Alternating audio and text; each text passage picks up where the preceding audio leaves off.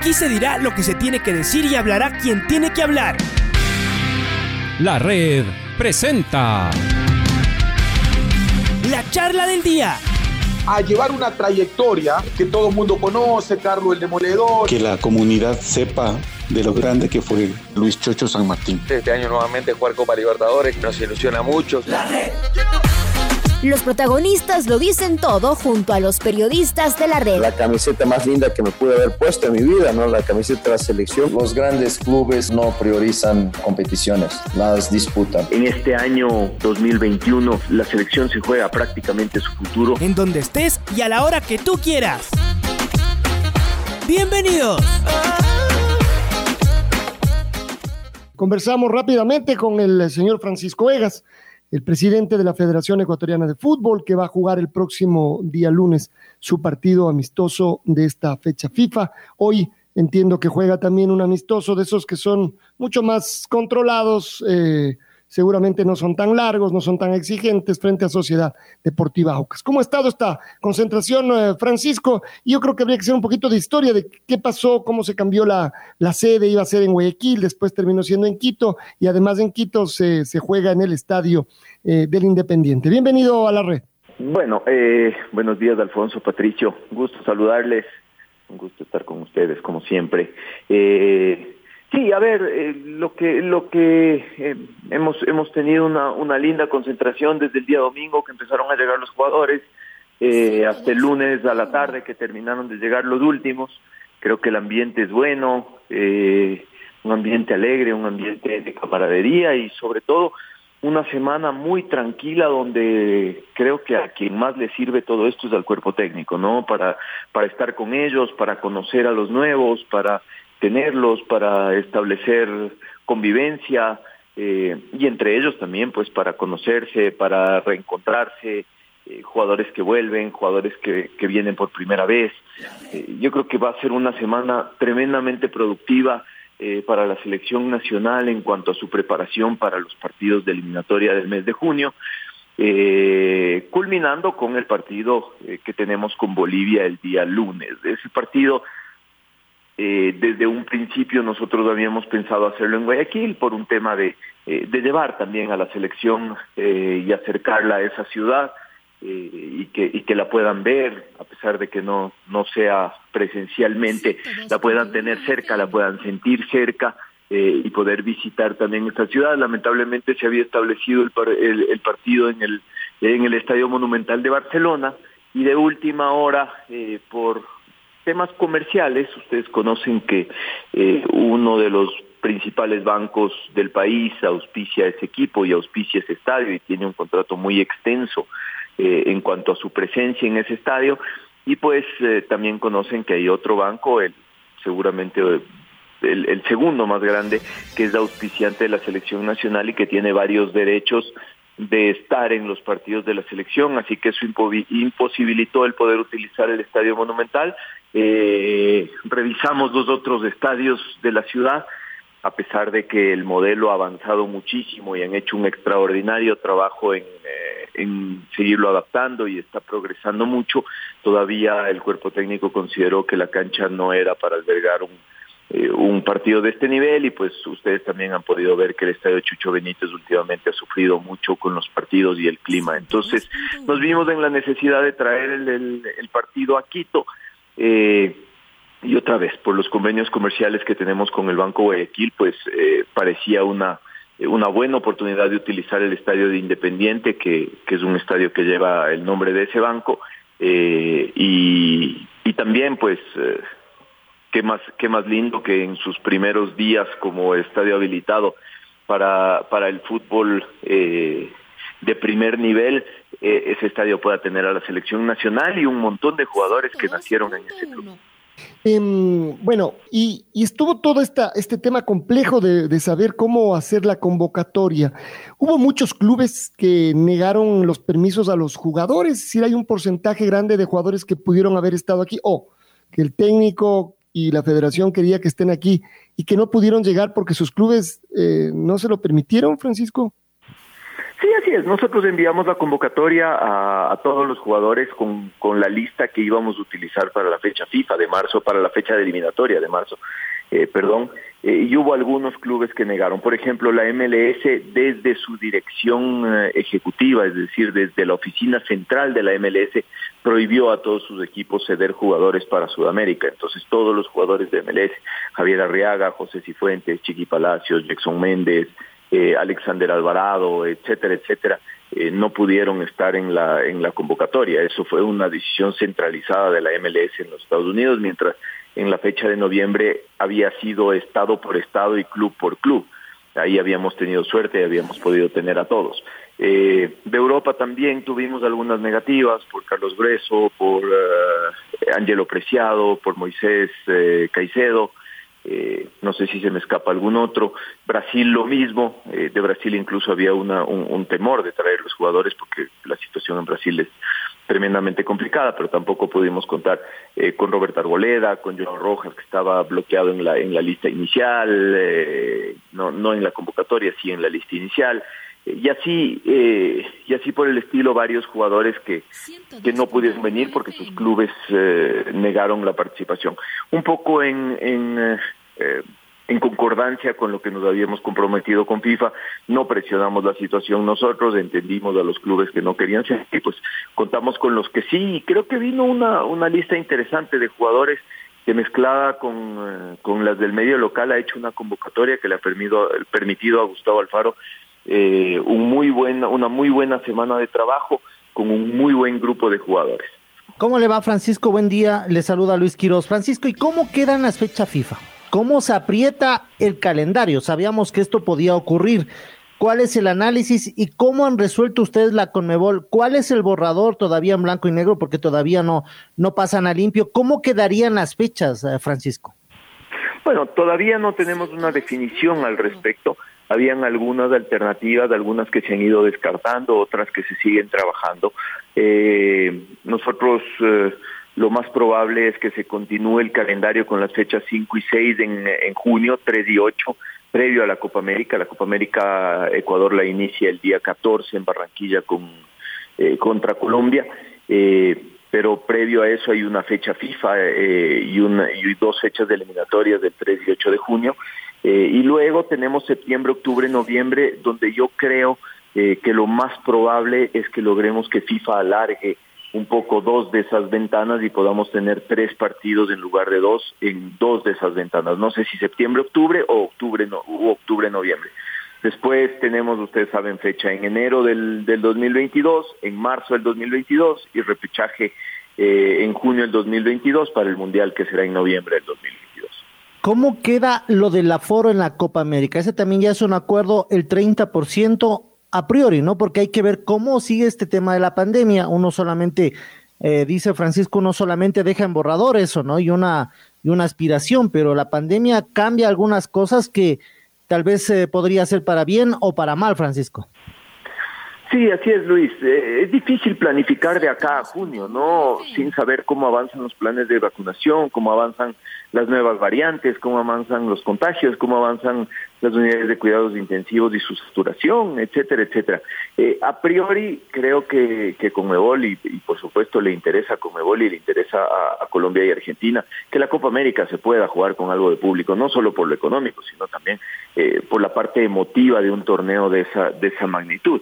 Eh, pero sin duda tendremos que ver, llegado ya el momento, qué se puede hacer. En principio, eh, sí, se, se, se, estableció un mínimo de 30% de aforo como eh, un objetivo a cumplir eh, de acá a la realización de la Copa América, pero como digo, la pandemia no, no, eh, no nos deja planificar con mucho tiempo, entonces llegado el momento seguramente tendremos que analizar si es que eh, se puede cumplir con ese 30%, si debe ser menos, si no debe haber público o si es que puede ser con el 50 o con el 100. Todo va a depender cómo avancen los planes de vacunación, sobre todo eh, en esos países que albergan la Copa América, Argentina y Colombia. Estamos hablando con el señor Francisco Egas, eh, presidente de la Federación Ecuatoriana de Fútbol. Un gusto saludarte, Francisco. Eh, es cierto, es difícil planificar con todas estas variables desconocidas, ¿no? pero a priori y, y, en medio de esta incertidumbre, ¿qué va a hacer la selección? Es decir, hoy fue un partido amistoso, eh, además, eh, de alguna manera esta, esta suspensión de las fechas eliminatorias fue bien sobre la hora. Después de lo que ha pasado esta semana eh, o estas semanas, seguramente hay alguna previsión de que se pueda suspender una que otra fecha más. Entonces, en medio de la improvisación que hay que hacer por, por los, los evidentes acontecimientos, más la incertidumbre, ¿Cuál sería el caminar de la selección ecuatoriana de fútbol en los próximos, en los próximos meses? ¿Cómo van a reaccionar ante eh, posibles circunstancias como la que hemos vivido este, en este mes? Bueno, nosotros hemos, hemos reaccionado rápidamente. De hecho, somos una de tres selecciones sudamericanas eh, que juega esta fecha FIFA. Eh, no se juegan, no se juega sino el, el, el Bolivia-Chile y el Ecuador-Bolivia. debido a que Ecuador fue una de las selecciones que, que se preparó eh, sin quedarse dormido en la incertidumbre. Nosotros bloqueamos los jugadores, eh, trabajamos con todos los clubes para la sesión de los mismos y pudimos tener una selección eh, competitiva para poder eh, entrenar y, y, jugar esta fecha FIFA. ¿no? La selección, si bien no es eh, no está completa y no tiene todos sus jugadores, una selección que se asemeja bastante eh, a la selección que normalmente juega los partidos de eliminatorias. Entonces, eh, creo que hemos trabajado bien y así es como debemos seguir trabajando, eh, seguir planificando lo que se puede planificar y reaccionando rápidamente cuando las cosas eh, tienen que cambiar de rumbo. Ahora, dicho esto, yo creo que en la gran mayoría de países sudamericanos, en los próximos tres meses, eh, los planes de vacunación y de contingencia van a avanzar bastante y eso nos va a permitir eh, tener un poco más de seguridad sobre lo que vamos haciendo. Yo, yo no creo que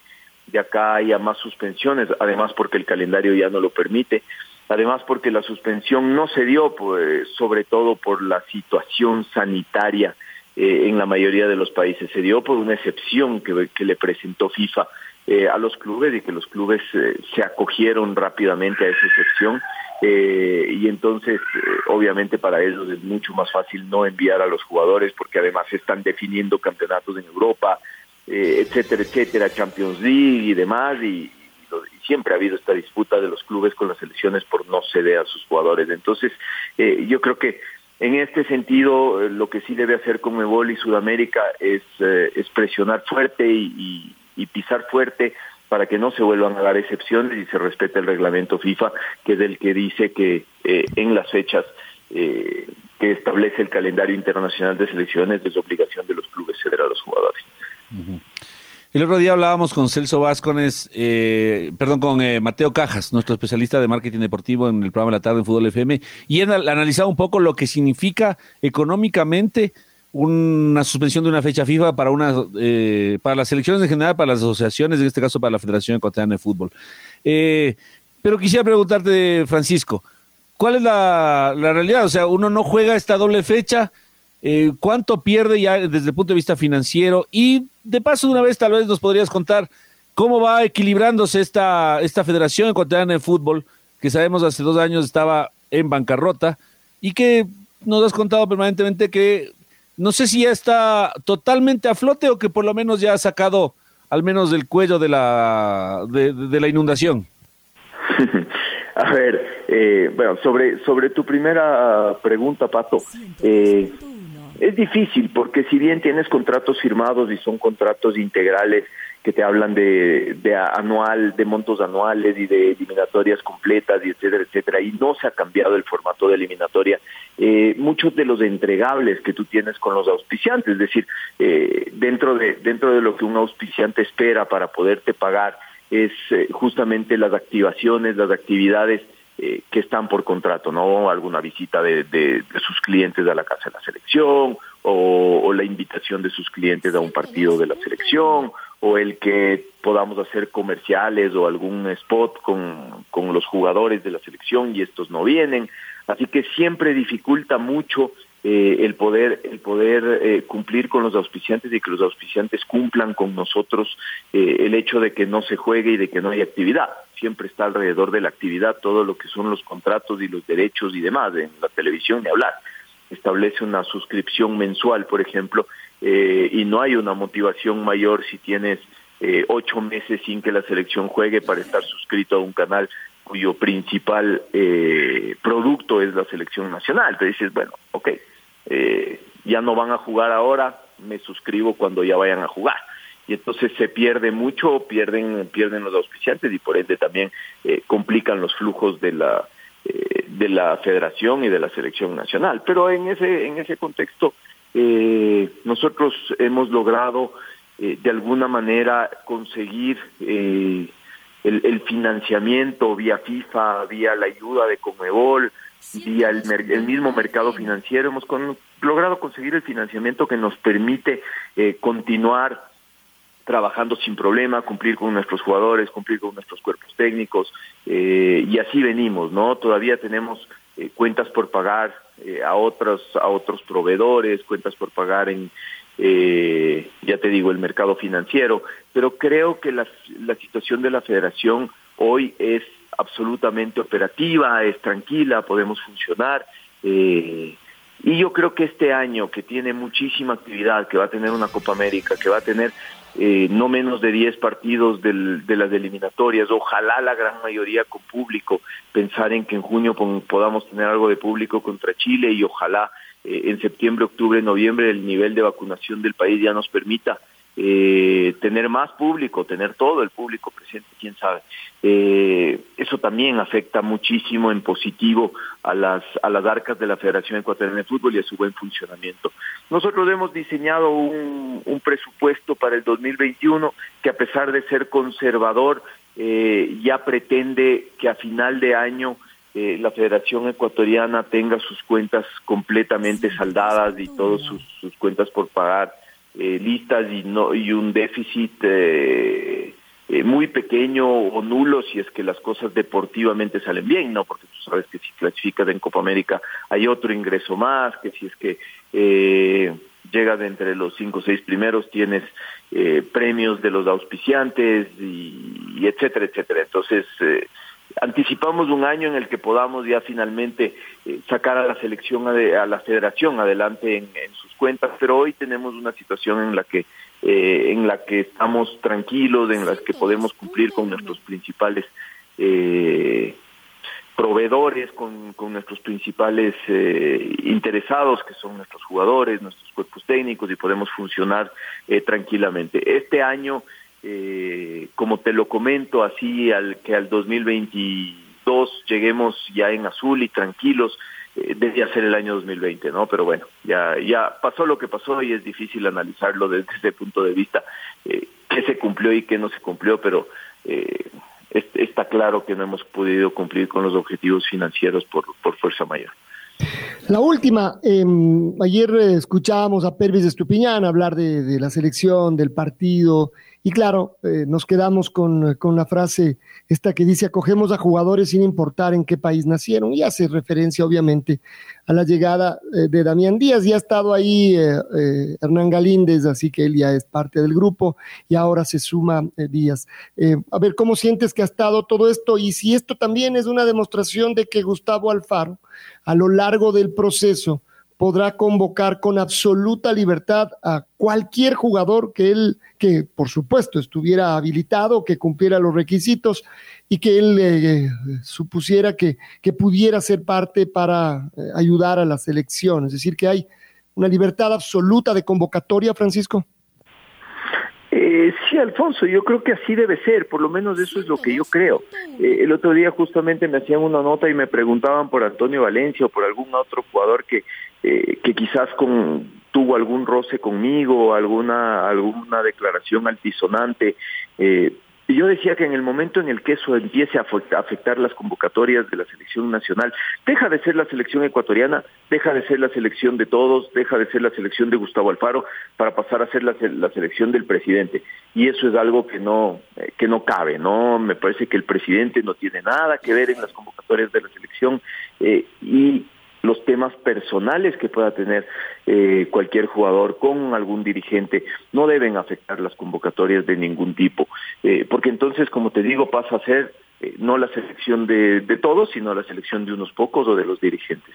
Dicho esto, la selección tiene un código de conducta muy estricto, un código de, de comportamiento muy claro y los jugadores que quieran estar tienen que, cumplir con ese código de comportamiento y entonces eh, es el cuerpo técnico el encargado de hacer eh, que ese código de comportamiento se respete y se cumpla. Y me parece que Gustavo no solo lo tiene claro, sino que es muy hábil eh, para manejar estos grupos humanos, para manejar todas estas situaciones. Eh, y nuevamente, yo creo que un jugador cuando se nacionaliza, cuando ha cumplido cinco años de actividad en el país y se nacionaliza sobre todo por, eh, por, las, por los caminos correctos, porque acordémonos eh, que una cosa es nacionalizarse para poder jugar en la Liga Pro y otra cosa es nacionalizarse para poder jugar en la selección. el nacionalizado para poder jugar en la Liga Pro muchas veces lo hace de una manera de una manera abreviada eh, y muy rápida con ese tema de los de los servicios relevantes al país eh, que está en discusión y creo que ahorita si nos ponemos a hablar de eso nos, nos quedamos toda la mañana. Eh, pero un jugador para poder participar en otra selección, primero tiene que haber no jugado en la selección de su país y segundo tiene que haber estado cinco años de actividad permanente en el país, es decir, no puede haberse ido un año por aquí, un año a China, un año a Arabia, un año y volver al país y contar eso como cinco años. Tienen que haber sido cinco años permanentes de actividad en el país. Entonces creo que eso eh, ya asegura que sean eh, jugadores que están de alguna manera arraigados acá. Eh, yo creo que cuando están arraigados acá y han cumplido con todo eso, son un ecuatoriano más, han jurado nuestra bandera, han jurado, han jurado nuestro himno eh, y se han vuelto compatriotas más, es decir, eh, se puede ser ecuatoriano por nacimiento y se puede ser ecuatoriano por naturalización. Eh, y los dos son perfectamente válidos, entonces yo creo que eso Gustavo lo ha sabido manejar muy bien y el grupo ha tenido la madurez para entenderlo muy bien, que son jugadores que llegan a aportar a la selección nacional, a aportar al grupo, a aportar al país como uno más, ¿no? Y eso hace que, que sean parte del grupo y que se sientan parte del grupo. Eh, creo que en esto eh, es importante la actitud que han tenido Hernández de hace rato. Bueno, ya poco, poco se puede hablar de lo que es Hernán con, con este país, de lo que es Hernán con nuestras de Hernán con, eh, con nuestra gente. Y hoy yo lo he visto a Damián también muy integrado, muy tranquilo, muy humilde, muy amigo, muy cercano, y eso creo que provoca eh, lo que lo que ustedes dicen, ¿no? Declaraciones como las de Cristian o como las de Pervis, eh, que hablan de del buen ambiente que hay en la selección nacional con todos sus jugadores, independientes de dónde, de dónde hayan nacido o cómo se hayan hecho ecuatorianos. Esperemos el partido de lunes y bueno, veremos cómo reaccionan unos y otros y cómo arma el equipo Gustavo Alfaro. Y juegan ya mismo con el, con el Aucas, es así, ¿no? Sí, a las 9.30 está fijado un partido corto con Aucas eh, y quiero agradecer a Aucas porque en dos microciclos nos ha dado la mano eh, y creo que eh, eso también es digno de aplaudir de los equipos nacionales que en estas en estos andares de la selección nacional también arrimen el hombro así, ¿no? Así que un agradecimiento público a Aucas por por darnos la mano y extendernos la mano. vamos a ver cómo cómo está eso y cómo está luego ya el partido de lunes que seguramente será una prueba importante para ver eh, jugadores nuevos también y para ver a, los de siempre también eh, en la cancha y, volver a ver a nuestra selección, que es lo que tanto nos gusta. Francisco, gracias por eh, estos minutos. Gracias, Alfonso, Pato, Luis. un gusto haber estado con ustedes, como siempre. La red presentó la charla del día. Un espacio donde las anécdotas de actualidad deportiva se revelan junto a grandes personajes del deporte. Quédate conectado con nosotros en las redes de la red. Síguenos como arroba la red Ecuador y no te pierdas los detalles del deporte minuto a minuto. Escúchanos en vivo en TuneIn y en los 102.1 FM en Quito. ¡Te esperamos! La red.